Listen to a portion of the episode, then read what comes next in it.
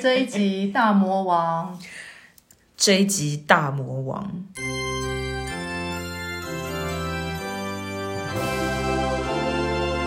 欢迎光临爱爱大楼，什么都聊，聊到你走心。大家好，我是安琪，我是哈利巴乔。为什么说这一集是大魔王呢？今天是母亲节，哎，等一下我查一下母亲节。母亲节不用查，母亲节一定是礼拜天哦，因为它就是五月的第二个星期天。可是我们上的是礼拜一的凌晨，不会啊，已经过了。我们就为了它，我们就在母亲节上啊。哦，OK，就跟父亲节一样啊。母亲节那时候我们没有没有顺着八月八号上，哎，我们没有提前，那个时候还没，啊，那个时候还没，是后来新年跟对对对，新年跟那个圣诞的时候。好。好啦，反正这一集就是大魔王之我的妈妈，我的妈妈，顿时不知道该怎么下这个。我们是不是要来？我们是不是要来练习一下，就说来这一集就是大魔王之我的妈妈。这样是不是两个人有一种同心协力的正增强？哈，对，同心协力要来打，要来录这个大魔王集。我们俩到底压力有多大？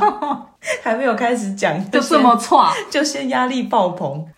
我们到底要从哪里开始啊？啊，我可以先从那个，其实我们有一集就是已经录完了，然后我跟安琪说，我其中有一个 part 我想拿掉，嗯，因为我不确定我那时候讲的东西到底是不是真的。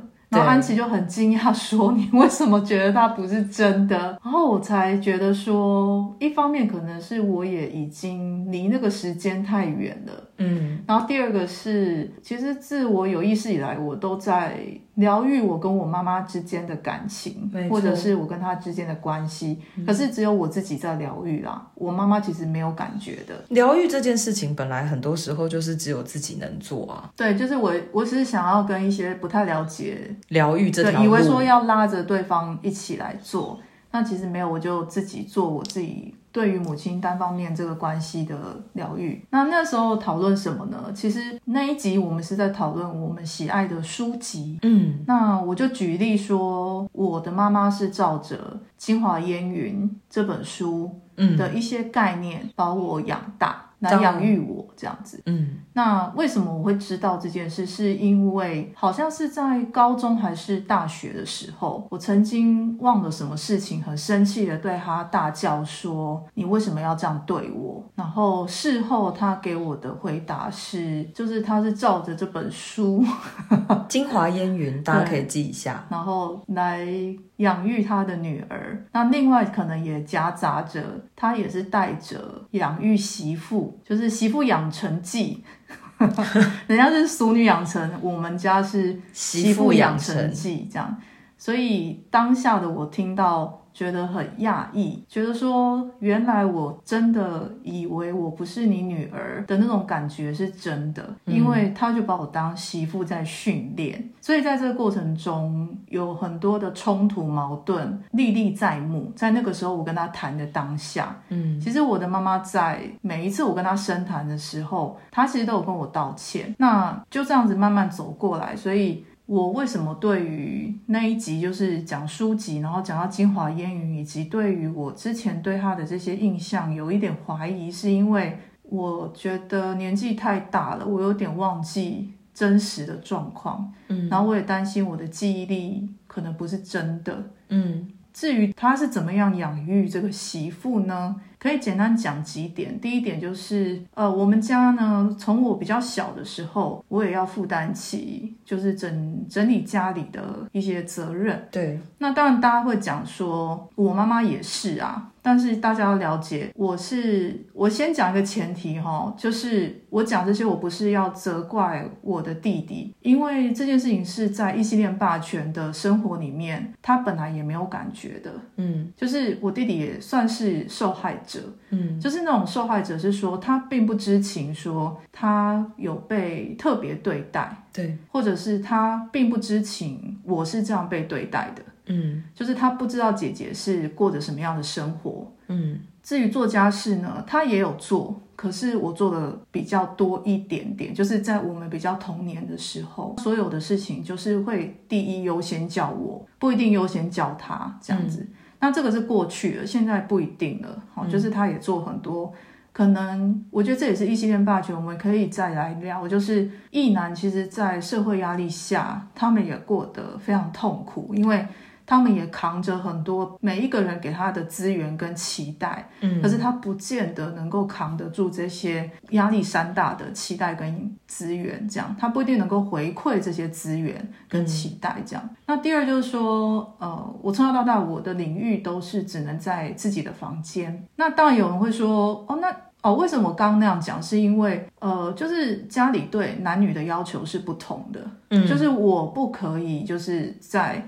超越我房间之外的地方有自己的私人物品，那包含到一个小发夹，可能就是都会被骂说，为什么不收到自己房间？没有，可是这个这个其实大家应该在家里多少都是自己的东西要自己收好吧？我觉得你会这样想，是因为你的妈妈其实是一个很要求的人。嗯，但是在我身边，不见得都是像你妈妈这样子，嗯，就说会这样要求自己的女儿，嗯，或是自己的小孩。但我记得你之前有跟我讲过一个，是让我觉得非常讶异的，是不是只有要把你自己的东西收好？你是不是在浴室里面不能有你自己的毛巾、漱口杯什么这些东西？对，可是我为什么觉得记忆力错乱？是因为。我已经不确定那是不是因为媳妇养成的这个概念而来了。就是我只记得最终我是有自己的脸盆，然后里面放着我的牙刷啊、浴巾啊，然后回到我的房间去放。可是我不确定这个记忆是不是它的来源是因为呃，连那个浴室我都不能有自己放东西的空间。就是我忘了它的来源到底是什么。就无论它是不是媳养媳妇养成，或者是单纯针对女生的教养，我觉得这都很奇怪啊。对我来说啦，但是也有可能是来自于我爸爸，就是他就是一个我说过，就是我爸爸是一个非常自由而且自自我的人，所以也许是因为他的关系，有一部分啦，就是比方说，呃。他的生活习惯不够好，导致就说我必须避开他这些。可是其实他也是异性恋霸权里面一个概念，就是说异男，或是像我爸爸这样传统的男生，会觉得全家所有的范围都是他的领土。对，所以这个领土上，他爱怎么干他就怎么干，他不在乎这个领土上的别人。对，然后导致。这些别人必须只能配合他，或者是闪避他。嗯，那这不见得是来自于我的妈妈。所以我后来我那一集录完，我回去想，我有点觉得当时我讲是不是有一点错乱？可是这个部分就是我要讲。为什么跟我妈妈有关？因为我妈妈允许啊，对，就是她为了很多事情跟我爸抗衡，可是这些生活细碎的事情，她就无所谓。嗯，她没有站在同样是女性，对，一样是女儿，然后我需要的是什么？嗯，这样的观点去看，她当然不是说她，她其实是很照顾我的，可是。在某一些层面，我觉得他也有被一些东西框架到，可是那是他的滤镜。他从小到大，他也是这样被养大的。对，当然我现在讲这些好像很理智，可是其实，在疗愈的过程里面，很多次是自我崩溃到不得了的。是啊，就是会觉得说，啊、就像我当年跟我妈妈就是喊的那一句说。你为什么要这样对我？其实这个背后有一个原因是，我觉得你也是女人，嗯，然后我逐渐长大了，嗯，然后我觉得你怎么会一样是女人，你这样对我呢？如果今天我们俩是平行的，嗯，有一个条件是相同的，就是我也是女人，你为什么要这么做？所以当时是会觉得为，当时觉得很不爽啊，嗯，对，那现在会觉得说明白他为什么这么做，但我必须讲哦，我们不是在鼓励说哦，你明白对方这么做。就好了，就原谅他。你也可以选择不原谅。是、嗯，所有的人本来就可以选择不原谅伤害自己的人，无论那个人是你的亲近的，像如同父母这样子，或者是你的爱人，嗯，你的女。你的伴侣这样子，嗯、那另外我要讲就是为什么今天要录这一集是情绪勒索在、嗯、呃母女关系之间，我也是受到很长期的算受害者嘛，嗯，我也是，对。那我先简单讲我情绪勒索这件事情，一个比较经典的案例，因为其他案例我其实在开录之前，我有跟安琪说，童年的那些情绪勒索我早就忘光了。嗯，安琪是比较不记得近代，就是近十年他母亲对他情绪勒索，这你也可以讲一下，对吧？嗯，可以，我等下可以说。那我自己是不太记得，就是童年我妈妈对我情绪勒索的这个部分的一些细节。可能是因为在成长过程中，我都已经跟他反映过了，然后我也提过，我做过疗愈，这样一路走来，大概都放走了，就把这些东西都放开了。嗯，那唯独比较近代的一件事情，近代好像我活了几百岁，就 是比较靠近现在的一件事情，就是有一次我妈妈出了车祸，嗯，然后那时候我赶去医院去看她，因为她在急诊室。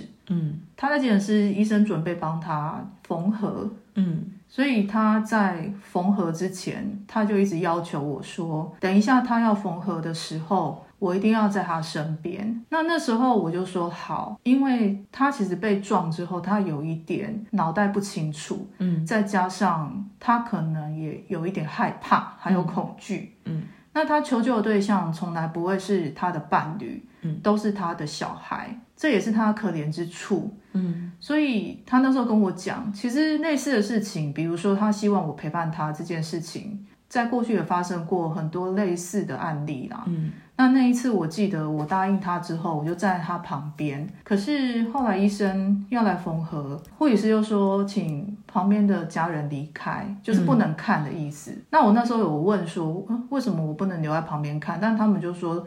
他们不能这样子，所以我就被赶出那个他被缝合的那个区域。嗯，我那时候我弟在外面处理，就是交通事故，警察来问的一些问题。呃，对，口供或者是什么的笔录这一类的。那那时候就是我弟在处理这件事。等到我走出去，我弟就正好也结束他的笔录。回头之后，他就说：“哎。”妈妈在干嘛？我就说在里面缝合，他就问我说：“那你为什么没有在旁边陪他？”嗯，我就说我不知道啊，就是我要啊，但是护理师跟医生把我赶出来。嗯，那我弟就理解，就说我是被赶出来的。嗯，后来医生有出来说请家属回去，所以我们就又回去了。嗯，回去之后，因为我跟我弟是同时回到那个病床旁边。嗯，然后在急诊室的病床，我妈就有一点生气的看着我说：“为什么你刚刚没有在？”在我旁边，那我就说，医生就把我赶走了。嗯，他说，那你为什么没有强烈要求你要留下来？我说我有啊，我有跟他讲，然后我有跟护理师又再说一次，所以总共我大概讲了三四次，我有去反映三四次，我想要留在身边。嗯，但是他们就很坚定说绝对不行。嗯，然后所以我就出去了。那我妈妈就开始骂我说，觉得我很没用啊，这种事就是也不会处理呀，就是说他认为在他最需要我的时候，为什么我离开他？可是，即便我就是讲了千言万语，他还是没有办法当下理解为什么他的女儿就是他的小孩是被他赶走的，不是自愿的，不是不顾他的。那他情他情感上无法理解这件事。对，所以可是当下我跟他吵起来，我又觉得不恰当。嗯，然后我情绪那时候也蛮高涨的，因为我会有一种觉得我不是没有努力，但是整个状况不是我能够控制的。对啊，然后你还一直这样责怪我。对，所以呃，那时候我弟就找个借口把我叫出去。嗯，那我必须跟大家讲，我其实从小到大，我有很多次、很多次的机会告诉我弟说，就是我妈妈是怎么样情勒我的。嗯，那时候没有情勒那个字，那个时候只是觉得说，就是妈妈对我要求很多，然后我都觉得不合理，就是妈妈是怎么样不合理的对待你。但是我的弟弟都会说，妈妈就是那样，他没有感觉。嗯，就是他给我的回应都是。是比较冷淡的，就是弟弟没有觉得妈妈有像你讲的这么严重。对，那或者是他可能觉得那没什么，嗯，我不知道他真正的情绪是什么。可是，在当下他讲了一些很疗愈我的话，他就说：“我觉得你跟妈之间真的有一个业力，或是一个什么羁绊，导致就是你们会有很多冲突跟矛盾。”然后他就说：“呃，他今天终于看到我说的，我以前讲的那一切，因为他没有多说啦，因为直男就是不会讲太多他的感受。”嗯，所以他说：“哦，我今天终于看到你说的妈妈的那个样子。”然后我问他：“你都没有看过吗？”嗯，他说没有。所以以前你跟妈妈发生的事情，他都不在场。对，这可能是大部分的原因。然后第二个原因是，我觉得他毕竟是弟弟，对，就是我是长女，所以很多事情，我想家里的老大应该都知道，老大永远都是做前锋的那一位。没错，所以他们就是老大之后的不管是什么排行，嗯，都有一点以老大的角度来看，就是坐享其成。他们认为 就是这些都是应该的，而忽略到了忽略掉老大在前面受的这一些前锋之苦。嗯，对，因为我们是真的认真在。如果老大不是多么的顺从的话，就会不知道老大到底在前面做了做了些什么。对，那都会以为爸爸妈妈本来就这样，不是你的爸妈本来不是这样的。请排行老二以后的所有的兄弟姐妹，请你们理解，老大无论是长女或是长男，就是真的是很辛苦这样子。嗯，对。如果你已经生了小孩，希望你对你的老大好一点。哎，真的，请你对你的老大好一点。对。那我那个时候觉得。很疗愈，其实是因为我的弟弟终于看到了，因为他是唯一跟我一起从小到大的一个亲人。嗯，如果连他都否认这一切的话，我还真不知道我到这个世界上来干嘛。嗯，就是好像仿佛这一切都是我编出来的。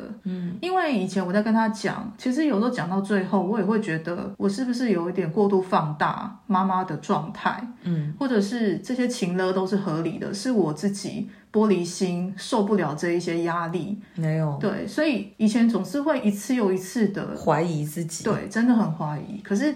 在那一刻，就是我弟弟他亲口跟我说：“哦，他终于看到的时候。”我们以前在灵性上有一个东西叫做看见者，嗯，对。那看见者这三个字意思就是很简单，如他的意思，就是只要被看见了，这件事情就疗愈了，嗯，后面不用做太多事情。所以我也不需要我弟来跟我忏悔，或是来跟我什么心灵交流，讲一堆以前发生过的一些我认为非常情勒的事情，嗯，所以。呃，我要讲的就是说，我的妈妈她的这些情勒的过程，一直到那一次她出车祸，大概就是在我心里已经已经算是落落袋为安了。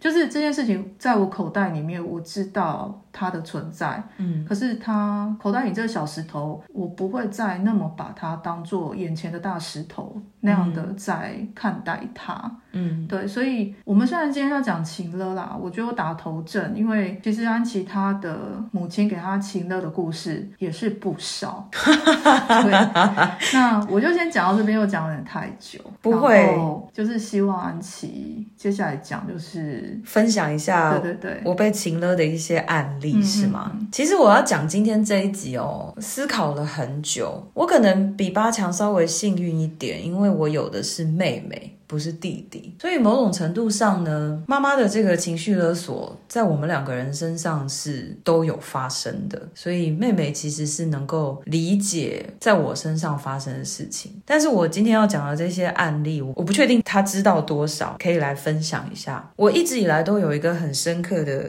记忆，小时候我妈妈其实她呃，她其实带我带到六岁，大概我妹妹三岁的时候。他回去工作，那他的工作是需要排日夜班的，就是确实是也是很辛苦，所以很长一段时间我大概都是自己在家，然后妹妹比较小的时候，因为妹妹会去托儿所，我也有一段时间是跟妹妹一起，可能我在安亲班，然后再带她回家之类的这种记忆都有。那小时候我有一个很深刻的印象是，其实如果妈妈回来的时候是在下午，就是可能六七点，就是我们在家，然后。然后要做功课干嘛的这种状况，他要回来之前，我跟我妹除了湮灭所有我们在玩耍的证据之外，就是包括迅速关电视啊、开电扇让那个辐射散掉什么的。我跟我跟妹妹俩从小就是做这些事情的好伙伴。除了这个之外呢，我自己在内心当中，我会先做一个心理准备，就是我不确定开门的那一刻看到的妈妈会是心情好的还是不好。嗯，因为她心情好跟心情不好，我们接下来整个晚上的气。气氛会非常的不一样的，就是在等那一刻，等按门铃的那一刻，在这个过程当中，我就是变得小心翼翼，就是对待他的各种情绪都是小心翼翼的。这个小心翼翼延续到长大以后，我想到一个很经典的案例，就基本上他他的什么要求，以前我大概都是会尽可能的做到，因为我总觉得如果我不做，他就会很不开心，我就很对不起他。就是这就是他从小到大给我的，就是在我身上的一个有点像枷锁的东西。长大之后有一个很经典的案例是，有一次我爸爸呃眼睛不舒服，然后呢，他那次好像我忘记是要开刀还是要呃点一个药水，就以至于他做完这个治疗之后，他没有办法开车回家。那天我妈打电话给我，她问我说：“哎，爸爸晚上要去看眼睛，你能不能几点的时候来诊所开车载我们回家？”当天吗？当天开车载我们回家，你再坐计程车回去。我当下哦，想也没想，我就说好。嗯，后来电话挂掉，我跟我老婆讲这件事情，我老婆问我说：“你要在晚上这么晚的时候送爸妈回那么远的地方，然后你再坐计程车回来？”她说：“你为什么不请他们坐计程车回家？改天爸爸可以开车的时候再把车子开回家就好。”我可以理解耶，我知道你可以理解，因为如果我妈妈这样要求我，我也是马上答应。对，不管那个要求多荒谬，其实这个要求是很荒谬的要求。就逻辑上来讲，其实它是不应该成立的。就是他如果会照顾自己，对。他应该也要知道最好的安排是什么。是，而我可以很肯定，这不是我爸爸的要求。然后我老婆这样跟我说，我当下愣住，就是想说，哎，我怎么没有这样想？对，我就想说，对耶，这么简单的道理，我为什么没有想到？所以我后来就补了一个电话给我妈，我说妈，我想一想，那个时间一我不一定下得了班，因为我事实上我是不一定下得了班。可是当下我就是想，无论如何我要达成这件事情，所以我就跟我妈说，我说，我说妈。我可能没有办法下下班，及时下班去接你们，要不要你们坐计程车回家？然后。爸爸改天再来开车，或者是改天我可以的时候，我再帮你们把车开回去。他怎么说？他就说好啊。可是我跟你说，他说好的那个当下，他是不高兴的。然后你也很害怕。对，可是我还是坚持住了。那段时间是我疗愈我跟我母亲的关系的一个开头。嗯，就是我记得之前我有跟你说过，我大概花了十几年的时间，慢慢走到可以不被他说的话，跟他早上发来的简简讯而影响，可是我到后来，我还是发现，其实有些东西还没有完全结束。不要自责啊，因为就是要慢慢来。对，就真的只能慢慢来。嗯，你记得之前你有说过，就是小时候我们以前在学校的时候，就是我都会去排队打电话。对，以前我的母亲是要求我每天都要打电话回家的，好烦哦。每天哦，住校的时候，所以每天打电话嘛。你不是说我每次回宿舍，我就会苦着一张脸。你要么就是你就是大喜大悲，没什么；你要么就是说哭着一张脸回来，对；要么就是高高兴兴的回来这样子。对，那个差别就跟我小学的时候开门是一样的。嗯，我开门之前要先想好，我不知道他今天心情好不好。我。每天打电话回家的时候也是这样，所以就是我们这种小孩，嗯，会有很多种策略嘛。对，我们有各种策略跟退路。对，其实我必须跟你讲，我对不起，我插个话，嗯。这是为什么你会一直想要用慵懒的方式去生活？是我跟你说，完全是，嗯，这是我最近，这其实也是我最近想通的，嗯。但你先讲为什么？我觉得你有一个内在的东西，是你不想做到很乖、很极致的一个人，你担心那个人，那个你就是被看衰，或者是被打掉。一旦那个最好的你被打掉，你会觉得你会死。干，我要哭了，我就知道录这一集一定会录到哭。你不想最好的自己被妈妈杀死，所以你只能做一个好像看似很慵懒，然后很懒惰，很多借口的一个人。可是，在我的观察，尤其这一年这么 close 的录音，我觉得你根本就不是一个懒惰的小孩。可是你一直说自己很懒惰，可是明明事情每次到你眼前，你都会想办法把它做到最好，即便那是最后一刻，你才决定说不，我刚刚真的是太多事情，我真的是都把它跳过。可是我现在就好想把它做好，我现在无言，好吧，大概就是这样。嗯，那、啊、你刚刚不是还要继续说？嗯，就是你觉得是这样吗？我刚刚讲的对吗？嗯，我刚刚有讲，你刚刚讲的类似我的，好，应该这么说吧？没有，我刚刚讲的是吗？应该是问你。我觉得你讲出我讲不出来的东西，就是说你根本不敢变得更好啊！我在这十年来，我观察的你，你永远就是给自己很多退路，这不就是妈妈开门前，你总有退路吗？我就是一直给自己退路，没有错。我有很多策略，我有很多借口跟谎言。可是你明明那么优秀，所以我以前问你说，你明明那么优秀，你为什么要遮盖自己？因为没有必要，没有必要优秀。嗯，为什么没有必要优秀？因为总是会被妈妈骂，还是妈妈总是不满意？嗯还是妈妈总是不满意？我觉得妈妈总是不满意吧。妈妈总是不满意，这是一个不管做什么，她都不高兴，都不高兴。所以做了又怎么样呢？但就不想浪费那个力气去做。对，就不想浪费那个力气去做，以至于后来的我也觉得，反正这样就好。日子可以过就好，工作可以过就好，这个是一个好的心态。我没有觉得这样不好，没有，我也不是说觉得这样不好，但是就是说陈述一个嗯目前的状态。嗯就是、但是我现在要回扣回去，嗯，就是你是背后的你自己，在这个层面下的自己，你到底在想什么？我觉得这个才是我真的要扣问你的问题。我并不是要去扣问说你现在想过什么样的生活。或是想要你给我一个解释，说哦，这样子就好，到底在干嘛？我觉得你这件事情要你花一点时间，嗯，就是你也不用改变。我的意思是说，你不必说去深挖过这件事情，然后突然变成一个自立自强，然后超级积极，什么事情都拼命三郎。我也没有要你这样，就我也不是这种人啊。对，可是我意思是说，你就是不是去问问看，那个小时候的开门前的你，他想要什么？他想要一个不用让自己提心吊胆的妈妈。嗯嗯，这个是我长大以后。想通的事情，嗯，但我的母亲后来有来道歉，嗯，她有曾经两三次跟我说，就是她觉得很对不起，但是我跟她讲说，说实话，如果你从照顾的层面，或是情感，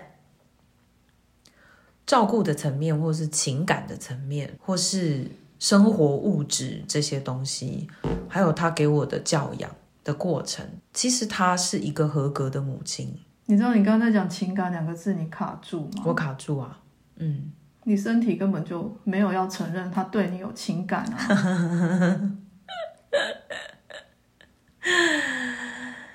这就是我在每一集我提到，嗯，就是在性侵、性骚扰那一集我讲的，身体其实速度会比你的言语跟你的大脑还要快，还要快。你的身体不让你讲情感这两个字。你刚刚那个情感不可以剪掉，因为那是一个很重要的线索，嗯，一个很明确的反应。好，他在物质上，在教养上，他没有任何的亏欠，这个是很肯定的。所以我跟他说，其实他是一个很好的母亲，他能做的他都做了，这就是我当时给他的回馈。你情感上觉得他是一个很好的母亲吗？没有，情感上我没有觉得，嗯、我承认，嗯，但是这件事情我不会让他知道。当然，因为你是温柔的女儿啊。嗯，你是温柔的谢安琪，你是心软的谢安琪，你就是不会去跟他争取，让他知道他他在情感上是怎么对你的，但没有就没有用。我觉得这就是回应刚刚你一开始说的，疗愈这件事情只能做在自己身上。对，因为他就是那样。那你曾经跟他说过吗？表达过说，在情感上我真的没有得到一个女儿想要的那个依附感，或者是被爱的感觉。我不能那样跟她说。你思考一下，嗯，我不能那样跟她说。对啊，我知道这句话，嗯，因为我我不想伤害她吧，就这样。但是我也没有原谅他，嗯，因为这件事情无所谓原谅。那还有没有别的情勒的你想讲的？例子其实经典的例子蛮多的诶。对啊，我知道你随便就可以举出一打吧。然后我再讲一个就好了，就是觉得你太太伤心，也不会，也不是伤心，就是这种事情是伤心吗？其实现在讲起来都觉得很荒谬啊。我可以再讲两个就好了。我叫你讲一个，你愿意讲两个？我愿意讲，我愿意讲两个啊，因为现在现在听起来其实都就是把它当笑话在讲。就我刚刚讲说，我以前国高中的时候每天都要打电话回家嘛。其实到了大学的时候，我还是要每天打电话回家。已经上大学喽，又已经是成人了。我那个时候住在学校宿舍的呃学校附近的宿舍，那那个宿舍是因为人很少，所以门房都知道每一个人呃叫什么名字，然后以及那个宿舍进出我们是要拨牌子的，就是要看得出来你人在或不在。天哪，好古老哦！对。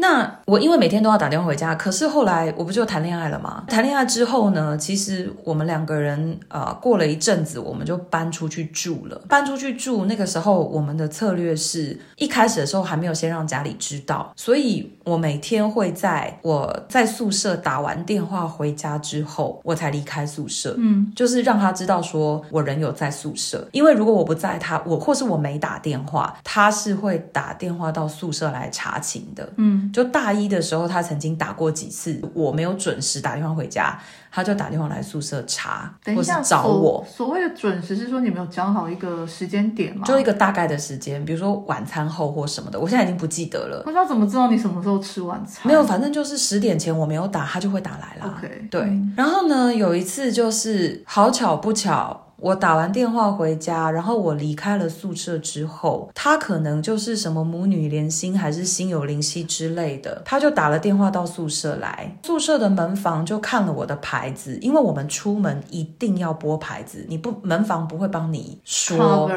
门房不会帮你 cover，所以他看了我的牌子就说：“哦，安琪她今天不在，靠北。”于是隔天早上九点钟，我人到了学校。准备要上第二堂课，我第一堂课翘掉了。好，那一天我准备要上第二堂课的时候，我看见我的母亲大人站在戏馆门口等我。他杀来了。对，他穿着一套大红色的套装，因为他等一下要去上班开会，穿着一套大红色的套装，然后。化妆化得非常的正式，吹着很美的头发，站在戏馆门口等我。然后他问我说：“你昨天去了哪里？”所以他担心你。那个当下，我感受到的不是担心，我感受到的是控制。他要确保他知道我的每一个行踪，而且很好笑的是，那一天我还有一个同学，因为他去系办查了我的课表，去到我的教室。我有一个不知道是哪一位同学哈，如果有同学在听的话，跟我的母亲说：“哦，安琪吗？她很少这么早来上课。”到底是谁出卖我？我至今都不知道是哪一位。这也太白目了吧！超级无敌白目。他应该也会知道这个人看起来就是长辈的样子，不是母亲也是，嗯、好吧，就是年纪大一点的姐姐。没有啊，他他一开始就表明他是我妈妈。对啊，他一开始就表明说，哎，我是安琪的妈妈。哎，安琪今天来了吗？这样子。他还补这个回马枪哦。对，所以我的同学，麻烦你来跟我自首。好，你觉得你这么凶？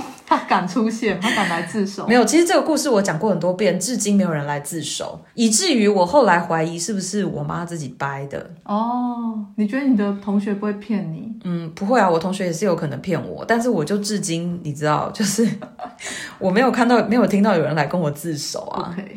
然后还有另外一个很经典的例子，就是呃，我有一阵子的工作呢，呃，就有一些机会可以拿到一些不错的保养品，就是都是大牌子。然后我拿到的都是正货，就是大瓶的这样子。那只是因为那个东西，那些东西是赠品，就是因为活动啊或什么拿到的，上面都会有贴，就是赠品不得转售嘛。我的母亲是很喜欢好东西，就是我们送她东西都是送漂亮的好的这样子，就让她开心。所以那一阵子我拿到这些东西，我就是会整理一下，然后稍微打包一下，弄得漂漂亮亮送给她。可是我也没有特别想过我要去把赠品不得转售的贴纸拿起来。必须说哈，这的确是你疏忽了。对，这的确是我疏忽了。可怜，这边好像被被死挡在那边。没有，可是我真的没有想过说这件事情会被拿出来 diss。啊、因为今天我妈肯定也 diss。这些东西送了几次之后，我爸爸在有一次我拿东西去给请给他请他转交的时候，爸爸就跟我说：“哎，你以后不要送这些东西。”哎。哦，对，他说你以后不要再拿这些东西来。我说为什么？他说因为你妈说你都送她不用钱的东西。我懂哎，因为我妈也跟我讲过。我说我懂是懂你的心情，就是我妈也有类似的故事。从此以后我就再也不送了。他在说气话。不是，是真的啊！我从此以后就再也不送啦。而且从以在那之前，我还会就是东抠西抠我的薪水或什么的，想尽办法要送很漂亮的东西，自己花钱。在那之后，我就觉得那就这样吧。嗯。很好啊，你放下了。对，可是你记不记得那一天我在路边哭着打电话给你，嗯，跟你哭了大概半小时。有这件事我有印象。对，因为这种事情我妈也有类似的，只是比较不一样是，我是每一年母亲节或是她的生日都会绞尽脑汁去买东西送他。我也是啊，我妈妈永远都把我的东西退回来给我，每一次。真的吗？她不是收下，她会退回来给我。为什么？她不喜欢啊，她就退回来给你。嗯，那我觉得我待遇比你好一点。而且她不止退回来，她还，比方说，她我知道那个东西是我是在搜狗买的，她就会叫我去退货，然后我必须要就是盯着那个脸去那个柜，嗯，去专柜那边跟小姐说我要退货。哈，因为我不退货给他看，他会说我浪费钱。我的天，我不能收回来自己用。每年都这样，几乎啊，我几乎送他所有东西，他都不喜欢。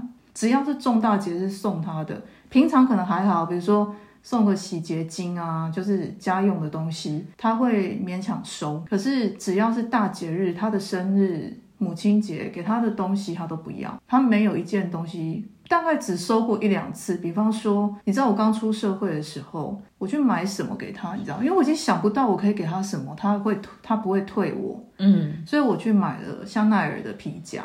你可以想象一个刚出社会的小女生，嗯，去买一个香奈儿的皮夹给她的妈妈，因为我那时候觉得她应该不会退我香奈儿吧，结果他还是退了。没有没有，那个就是他少数收下来的东西，因为他觉得这个就是。在情面上，他真的没办法，就是不要。可是他也用没多久就把它丢在旁边。那他到底喜欢什么？我不知道，只全世界知道他喜欢什么，只有我弟弟。因为我跟你讲，这个是很吊诡的事情。但我不相信你弟弟真的有送到他的心坎里，他只是不会退你弟弟东西。没有没有，我弟他呃，我从外观来看，他的确是会比较喜欢我弟弟选的东西。那只是因为，因为我跟我弟没有没有，我跟我弟做过一个实验。嗯，因为有一年我跟我我弟失恋，然后我陪他去泰国散心。我们俩在泰国有一次逛街的时候，看到两条丝巾，然后我喜欢的一条，我觉得诶这个很适合给妈妈。我弟弟马上说：“你到底是不是他女儿啊？他一定会喜欢另外一条。”他就指着另外一个，然后我就说：“好，那我两个都买。”我们拿到妈妈面前给他看，他看他当下选什么，不要跟他讲这两个围巾是谁选谁选的。果然就是一拿出来，我妈就选我弟弟要的。所以你弟是真的比较知道他喜欢什么，对，然后也比较可能，我觉得在情感上跟我妈比较依附，所以他比较知道我妈妈要什么。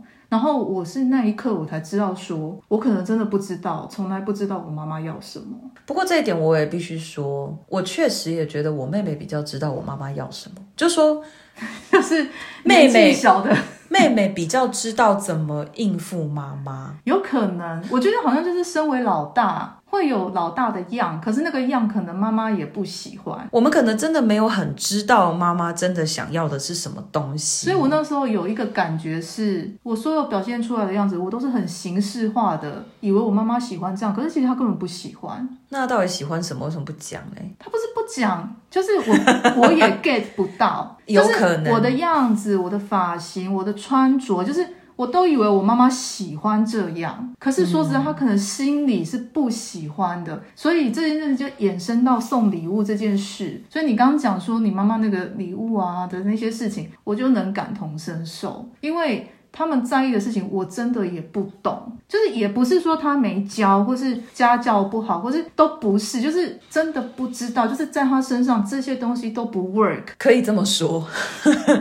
可以这么说，不过我我后来慢慢的可以抓到，比如说外形或是发型或什么，大概可以有时候得到他的称赞，就不是说我做这件事情是为了得到他的称赞，可是你就是当你那样做的时候，突然发现他会这样，对，然后其实目的是为了我这一次跟他见面，我的耳根可以清净，好可怜，就是。不要每次见面的时候，不是发型不对，就是衣服不对。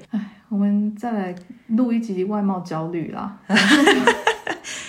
反正呢，我我觉得妈妈跟女儿之间，如果要么感情很好，因为我也有朋友跟我说，他们感情对，就是跟妈妈的感情。比如他听我的故事，他会，他们那些朋友是不能理解，就是为什么我跟我妈之间会有这种张力。对，而且最奇怪的是哦，我挑给我妈的东西，她都不要，对不对？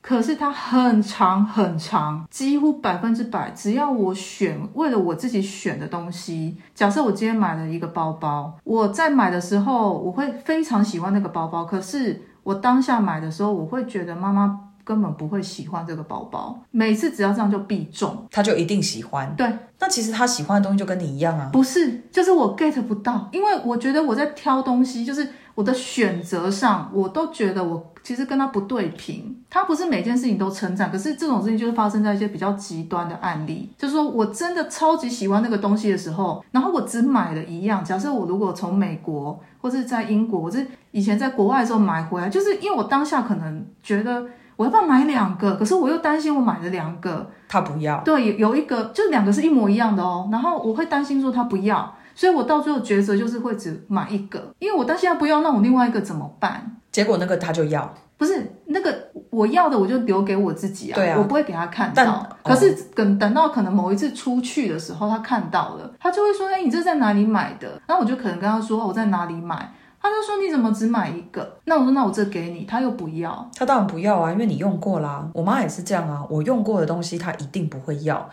对，我所以我现在的方针就是，我可能就是一样东西，嗯，我就是只如果只买一个，像刚刚那个情境的话，你就会先让他看。对，啊，他如果不要，我就再自己留。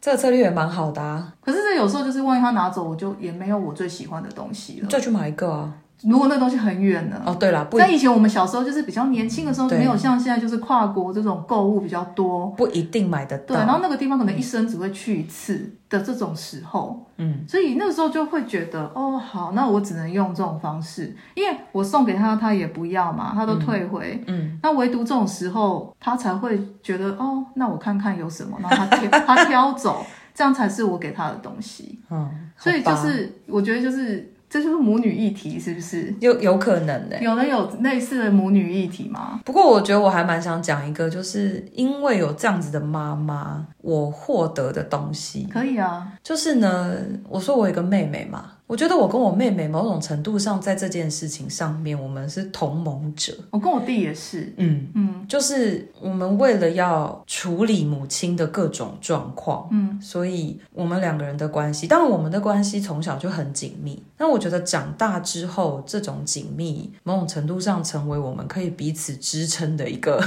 支柱。对，原因嘛，是一个支柱，对，也是也是彼此之间可以继续这么紧密的一个原因。所以我小时候听过有人安慰我说，嗯，就是你跟你弟感情那么好，真的要归功于你妈这么凶啊。哦，有一点道理。对啊，因为如果你妈不够凶，你们可能就像散沙吧。嗯，有一点道理。各过各的啊，因为妈妈不会给压力什么什么的。嗯，对，好吧，这可能就是我的其中一个获得。那还有吗？再来就是，这算是获得吗？我是说谎大王，你确定你要这样讲？嗯，没有，我是因为从小到大必须要，其实你们也跟我一起说过各种谎啊。当然啊，对啊，你们跟我一起，小时候多配合啊。嗯，我的死党们。对，我的死党们是非常会配合我处理这些事的，就是甚至是那种可以让我妈打电话给他们确认查情，到这种程度。没有啊，可是我们基本上也都在一起啊，啊，对啦，也没有真的是说。让你去跟，让你去谈恋爱，然后我们 cover 你。哦，没有没有，这种没有。对，主要是因为你们家那个时候比较严格，嗯，不容易出门。对，那好像是唯独跟我们一起出门，你妈妈会比较放心，是不会那么查情到很严重。对，那。通常我们就会轮流，就是在妈妈打来的时候跟妈妈说话，跟妈妈问安，就说哦，你好，我们是谁谁谁，然后轮流问安，跟太后问安之后。太后高兴了，就是确认她女儿是安全的，跟她认同的人在一起。对，然后她就会稍微宽限一点回家的时间。对，没错。嗯嗯，然后以及就取得下一次出门的免死金牌之类的 之类的。谢谢，也谢谢你妈妈对我们的信任。然后她到现在还是很信任。嗯嗯，嗯，我现在如果我跟你们出去，或者是久没有提到你们，她还会问，嗯，还会问说，哎啊，那个八强跟安妮他们现在好不好啊？嗯、小孩怎么样啊？老公怎么样啊？我妈也会问，对对对，嗯，就好，反正就是我获得的另外一个技能。我也有一个技能，就是两个吧，我觉得好处啦，不是技能。嗯、第一个好处是因为他太凶了，嗯，所以我不怕很凶的人。啊，对，这个我也没有，这个我不敢说我有。我，我早期真的很不怕，就是比如说老师特别凶，或者是什么同事啊，嗯、什么脾气不好啊，脾气特别大，脾气不好怎么样的，我就是看他们发飙，我都觉得就是这个 level 这个等级真的还好。或是有人来跟我说谁跟他讲话很呛，或是怎么样，嗯嗯、然后比如我听那个对话内容，然后我就会说也还好啊。或是他说谁很酸，谁怎么样批判他，嗯、然后我听完我也觉得说这个也还好。我不是说去轻视那个人的感觉，而是说在比较年轻的时候，嗯，真的会有一种觉得跟我妈比起来，就算你真的还好，这算什么？然后第二个技能就是比较会察言观色。哦，对啊，对，嗯、然后会避开一些就是不好的，就是马上知道说哦那边状况不对，赶快走。啊，对，就是这样，避雷的这个雷达很准，对，就是避雷的雷达，就是说哎。那边情况不对，赶快溜，这样就是之类的。察言观色也是一个，嗯嗯，也是一个我 我拥有的一个，就是好啦，不算技能啦，但就是一个好处。不过这个好像在我结婚多年后，这些能力好像都下降了，因为就不需要啦，真的真的不需要，不需要了，比较远啦，所以就不必就是天天拿来身上重复的练习。对，它就不是一个随身一个傍身武器。你 到底要这个棒干嘛？就到底要棒这个身，到底是要做什么？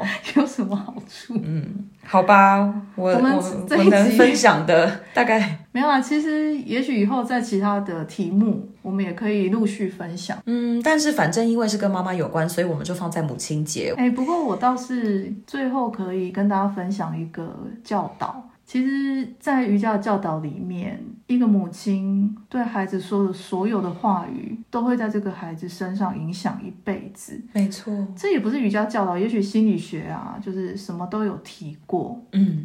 可是，其实现今社会很多精神疾病都是与来自于这些不觉知的妈妈。嗯，所以希望所有的人，就是已经当妈妈的人，或者是你准备要当妈妈的人，希望你跟你的孩子讲话是带着觉知的。嗯，就是这个觉知能够保这个小孩一生平安、健康无虞，这是真的。嗯。所以期待就是我们的下一代，在我们比较有觉知的这一代能够更好，没错，少一点精神疾病，这是真的。嗯，因为这是被证实过的，就是很多精神疾病真的是有一部分来自于家庭、原生家庭，然后尤其是母亲的言语、母亲的语言所说的话。嗯，真的，这个震动跟这个影响对孩子是一辈子的。希望在这边跟大家做小小的分享。好，今天这一集我们就讲到这边，谢谢你收听，谢谢你的聆听，拜拜，拜拜。欢迎订阅、分享、赞助爱爱大楼，也欢迎到爱爱信箱留言哦。谢谢收听。